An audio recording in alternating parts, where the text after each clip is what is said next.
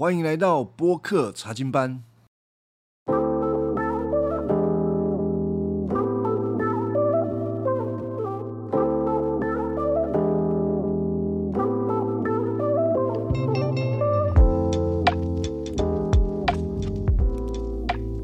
夕阳无限好，只是近黄昏。夕阳真的无限好吗？当然，我们知道这个讲夕阳无限好，不是真的看我们的环境，太阳下山了，哇，好漂亮哦，不是这个意思啊。这边讲的是一种年老的生活，对年老的人生态度有所改变啊，所以会觉得哎，真是不错。但是如果年老的生活啊，没有上帝啊，即便是近黄昏哦，可能也不会好到哪里去啊。讲这个话可能不是很好听的，但是在雅各的生命当中，我们可以很真实的来看到这件事情啊。怎么说呢？啊，年轻的雅各啊，他身体力壮啊，脑袋又好啊。那我讲他脑袋好，当然有点讽刺的意思啊，因为他的脑袋都不用在好的地方。年轻的时候，他碰到任何的困难，比如说他被他的哥哥追杀，他就有腿，他可以跑。啊，年老的时候嘞，啊，年老的时候体力差哦，除了体力差之外，他还掰咖。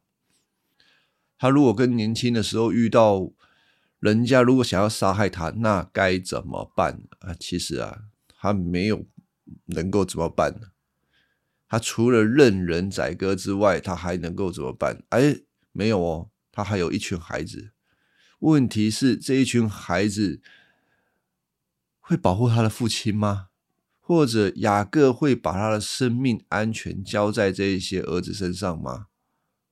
在创世纪的三十四章的时候，我们看到雅各有两个儿子啊，很凶狠啊，把四件城的男人啊都杀光光啊，把好康的都带回家里。结果造成一个原因，就是四件城，就是附近的这个环境有其他城市对雅各的这个家族产生敌意，想要来追杀他。那雅各呢？他很清楚这一点，那他该怎么办呢？他自己没法跑，小孩子又没法管，好家在总是在紧要的关头，神就会向雅各显现，因为神自己答应雅各说一定会保护他，所以在三十五章的时候，神就吩咐雅各你要去伯特利啊。其实这件事情哦。早就该去的，雅各一直没去。是雅各在此之前，他回到他自己的家乡，他还想要过自己的生活啊，没有完全照神的话，所以他没有回伯特利。现在神也透过这个环境的压迫，使得雅各必须要接受上帝的这个呃命令，让他回到伯特利去。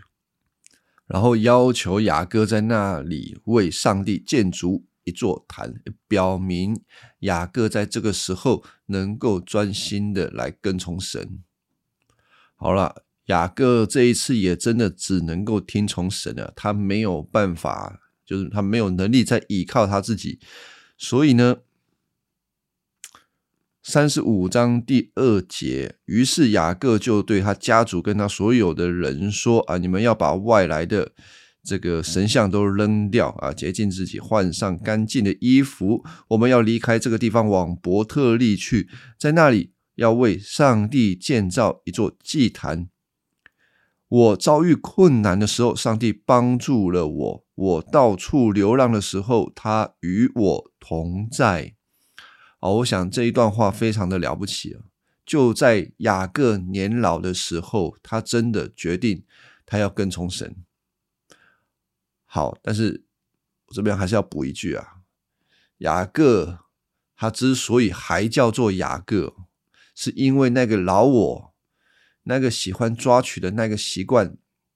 还没有，还不会完全根除啊！就像啊，你我如果是基督徒的话，也很清楚，不要以为你受洗了，你的一些残留的败坏就完全的消失，没有，它还是在，就像雅各一样，啊，至少雅各跟从了神，啊，神对雅各一步一步的带领，使他越来越清楚，他不能依靠他自己，他要更多的来依靠神啊。就像三十五章这边，我想雅各又进往前进一步了，他更明白他需要跟从神啊，不然他没有办法解决他面前的困境。所以他立定了志向啊，要把一些偶像，除了他之外呢啊，家里面的人也都要如此啊，就是把神像丢掉，并且跟他们承认了一件事情：在他年轻的时候到处流浪，谁帮助他？是神帮助他，神与他同在啊。于是啊，就他的儿子们啊，就把一些。呃，有神像的东西啊，耳环啊，通通交给雅各，雅各就把它埋在事件附近的这个橡树底下，反正就丢了。第五节，雅各和他的儿子们动身的时候，上帝使周围城镇的人非常惊慌，不敢追击他们。雅各和全家的人来到迦南的路斯，现在叫那个地方叫做伊勒。伯特利，因为他们逃离哥哥的时候，上帝在那里亲自向他显现。啊，逃亡的时候发生的一件事情啊，利百家的奶妈底波拉死了啊，葬在伯特利南部的橡树下，因此那棵树叫做哭泣的橡树。这个利百家的奶妈死了。这件事情特别被拿出来讲。利百家的奶妈在雅各的家族里面有什么重要性呢？利百家他是从这个乌尔那边嫁过来的，所以这个底波拉也是那个时候来到这里的。这么长的时间呢，底波拉的身份就像是家庭里面的总管一样。所以，底波拉的死对雅各的家族应该是有很重要的影响。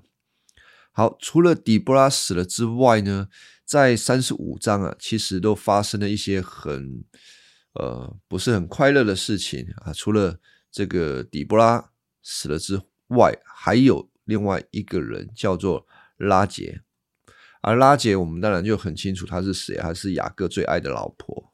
雅各为了他工作了十四年，才娶到了她。雅各一定非常爱她。而这个事情呢，呃，发生在三十五章。他告诉我们说，这个拉杰怎么死的？他是难产而死的。他生了他们家族最后一个孩子，叫做卞雅敏。啊，几乎快死了，就要生的时候，啊，拉杰。呃，快要断气的时候，就给这个儿子取名叫做卞厄尼啊。为什么叫卞厄尼啊？就是这个孩子是很愁苦的。这个拉杰生他的时候非常的愁苦，但是啊，父亲这个雅各却改了名字叫做卞雅敏。卞雅敏的意思就是好运的儿子啊。为什么雅各要去变这个？他老婆给这个小孩取的名字呢？我想有一个原因就是，不同于拉杰，雅各看这件事情啊是好的，啊，这也显出雅各看事情的眼光似乎有一些改变。拉杰死了之后呢，啊，最后一个死的就是雅各跟以扫的哥哥啊，就是以撒，以撒死了。以撒享受一百八十岁啊，那个他年纪老迈而死，他的儿子以撒跟雅各一同把他给埋葬了。虽然这个以撒死了，好像是圣经里面一个很重要人物死了，但是我们也看到这里有一个比较美好的完结，就是雅各和他的哥哥以扫共同把他的父亲给埋葬了。所以从这三个人呢，他们死了，看起来不好，但却又能看到当中的祝福在里面。比如说一开始讲的底波拉死了之后，神就向他显现，赐福给他，然后跟他说：“你的名字是雅各，从今以后你要叫以色列。”于是上帝给他改名为以色列。诶，之前不是已经改名叫以色列了？为什么这个时候又重提了一次呢？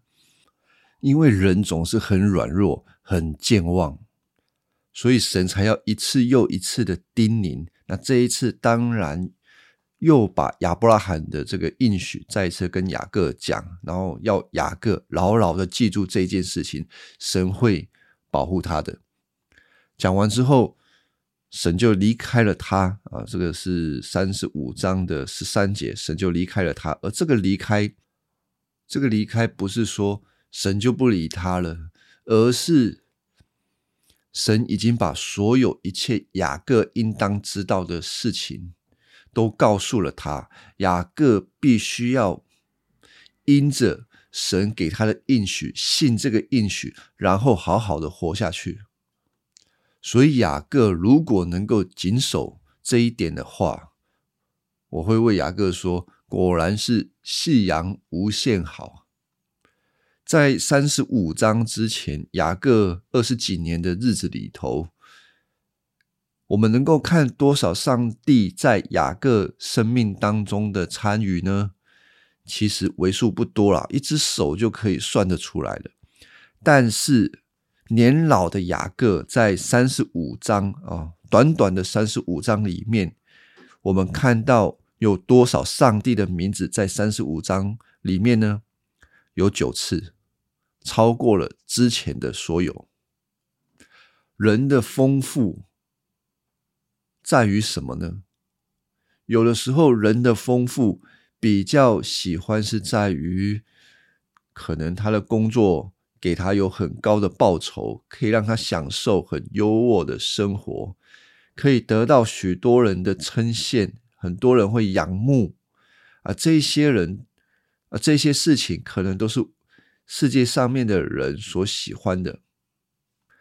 但是我们从圣经的角度来看，如果一个人拥有这么多的东西，但是很缺乏上帝的参与的话，那还是很贫乏的。雅各过去二十多年啊，他拥有太多太多的东西了。他想要什么，他就可以用他自己的能力去取得什么。但是雅各在那个时候其实是极其的贫乏，因为上帝的参与非常的少。但是在雅各年老的时候，他没有好的体力甚至他跛了脚，上帝却给他很多很多的参与。我想他的生命是非常的丰富，他立定志向要跟随神，所以神的儿女跟世界上面的儿女，在整体上面会截然不同的方向。就像亚伯拉罕一样，他决定要跟随神，而他这一生当中都处在哪里呢？都住在帐篷里面。但是相对他的一个兄弟拿赫而言，一样的时间，他把他们所想要，拿赫把他所想要的都投入在这个世界当中，他也得到了他的想要，他得了一座城市。而亚伯拉罕呢，什么都没有，他只有盼望。从三十六章我们来看，这个事情也发生在雅各的身上。雅各被上帝带领，他没有继续住在事件城的附近，相对的。神把雅各带到一个相对于偏僻的地方，就是伯特利，要在那里等候神。然后三十六章让我们看到另外一件事情是，呃，三十六章的三十一节，以色列没有君王以前，下列下列诸王相继统治以东。啊，这一句经文在告诉我们什么？后面讲了很多这个以扫后面的这个儿女啦，所生的成了王，统治那块土地，但是以色列没有。主耶稣他自己也说：“你的心在哪里，你的财宝就在哪里。你把你的时间放在什么事情上面？”你就会在那个事情上面积攒财宝。以扫他的后代，他们的心就是放在世界里面，所以他们可以拥有很多土地、大的城市。但是像亚伯拉罕的后裔以扫、雅各，如果他们专心跟随神，他们的心是放在神那里，那他们在地上的财宝可能就会相对的来的少。因为他们真正得到满足的是神与他们同在啊，可能会有一些人说：“哎，你这样讲是不是基督徒都不能赚钱啊？”哦，不是这样子看的。基督徒能不能赚很多钱？基督徒可以赚很多钱，没有问题的。基督徒不是要过一个清贫的生活，而是你的心是放在主。主耶稣的身上，还是放在这个世界？我要好好赚钱，以哪一个为满足？你有可能赚了很多钱，然后想要靠物质来满足。我会说，这个不是基督徒所想要的。但也有另外一种基督徒，就是他是以基督、以耶稣为满足，他要跟从耶稣，但是他在生活、他在工作上面也展现了他的才干。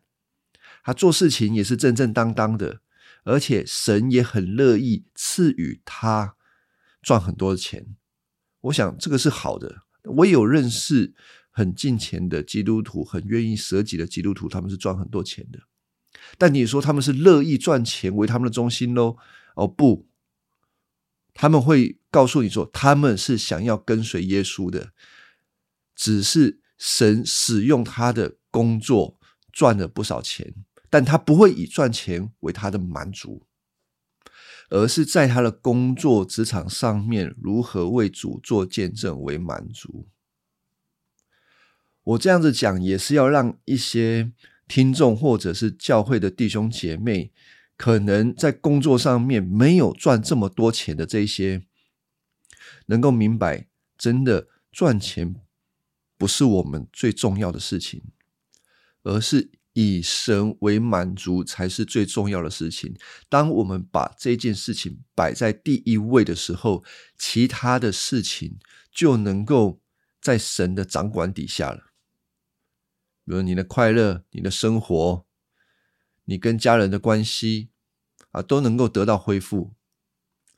也有些人曾经跟我提出这样子的问题，说：“哎呀，教会就是要我们把时间花在……”啊，神身上花在教会的服饰身上，但是搞得我没有时间好好的工作，让我非常的疲惫。现在呢，啊，我决定我不要听教会的话，我要好好爱我自己，我要努力的工作啊，把时间花在家庭里面。我觉得这样子才是对的。那我想这个不是一个，呃，这里有一个误会啊，把时间花在神身上，把时间花在教会身上。不代表你要牺牲你的工作跟家庭。我讲最实际的，一个人的时间都一样，但是你要很聪明的去分配这三件事情。哪三件呢？关于神的，给教会的，认识神的，这是第一个啊。第二个是你的工作，第三个是你的婚姻，你的你的家庭生活。这三件事情都是需要时间上面的分配，要有平衡。真正上帝对他自己百姓的教导，绝对不是要他的这个基督徒哦，花很多的时间在教会，结果工作家庭都不管，那个绝对不是上帝的教导。那什么才是上帝的教导呢？透过认识神，明白恩典，如何依靠他。你才有可能有聪明的方式，用属天的方式来管理你的工作，还有经营你的家庭生活。所以这三件事情一定是要某种程度上面的平衡。而认识神这件事情，它是持续不断的，它会不断的激励你在工作上面跟婚姻当中的长进。所以我总的来讲啊。你把时间花在教会、花在认识神的事情上面，它一定会帮助你在工作跟婚姻当中的长进。那如果你把时间花在认识神、花在教会上面，你发现你其他两件事情混乱了、出问题了，那表示什么呢？你在认识神、在教会的事情上面，可能有一些偏差。我们需要有好的牧者来帮助我们检讨现在的生活，而不是说我的工作、家庭生活一团乱的原因是因为我花时间在教会身上。好，希望大家可以有一个以神为中心，然后平衡的生活。啊，今天就先讲到这边，谢谢各位的聆听。